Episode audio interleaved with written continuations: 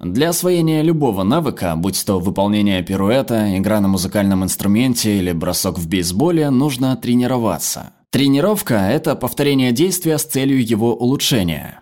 Она помогает нам выполнять задания легче, быстрее и увереннее. Как же тренировки помогают мозгу лучше выполнять действия? В мозге есть два типа нервных тканей – серое вещество и белое вещество. Серое вещество обрабатывает информацию в мозге, направляя сигналы и сенсорные раздражители к нервным клеткам. А белое вещество в основном состоит из жировой ткани и нервных волокон.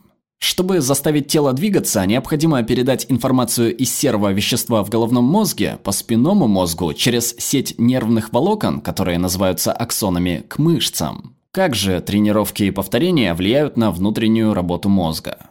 Аксоны, которые содержатся в белом веществе, покрыты жирной субстанцией миелином. Судя по всему, тренировки приводят к изменению миелиновой оболочки. Миелин можно сравнить с изоляцией на электрических кабелях. Он не дает электрическим сигналам, которые использует мозг, терять энергию, эффективно перемещая их по нервным путям. В ходе недавних опытов над мышами выяснилось, что повторение движения увеличивает количество слоев миелиновой оболочки, изолирующей аксоны.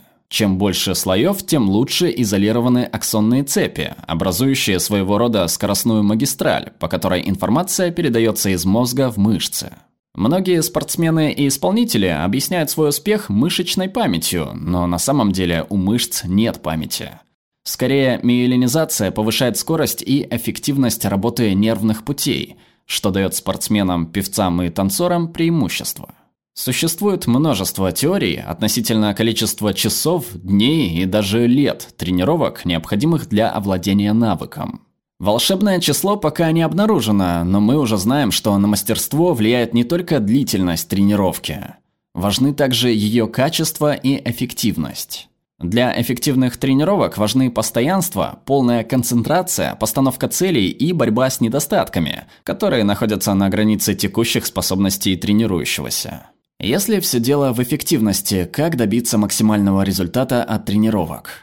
Воспользуйтесь следующими советами. Сосредоточьтесь на конкретной задаче, минимизируйте потенциально отвлекающие факторы. Выключите компьютер или телевизор, переведите телефон в авиарежим. В одном исследовании ученые наблюдали за учебой 260 студентов. В среднем студенты могли сосредоточиться на одном задании не более 6 минут. Ноутбуки, смартфоны и особенно Facebook чаще всего отвлекали студентов. Отрабатывайте движение медленно или в замедленном режиме. Координация основывается на повторениях, независимо от их правильности. Если вы постепенно увеличиваете скорость качественных повторений, у вас больше шансов сделать их правильно. Также высококлассные исполнители обычно тренируются часто, но с перерывами.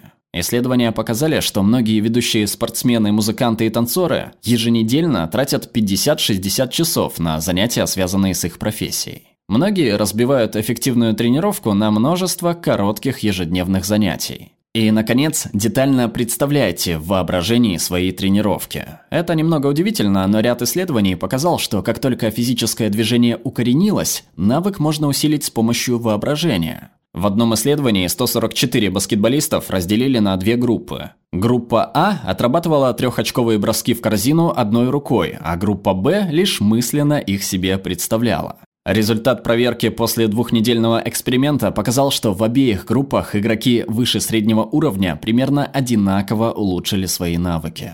По мере того, как ученые будут приближаться к разгадке тайн мозга, мы сможем лучше понять эффективность тренировки.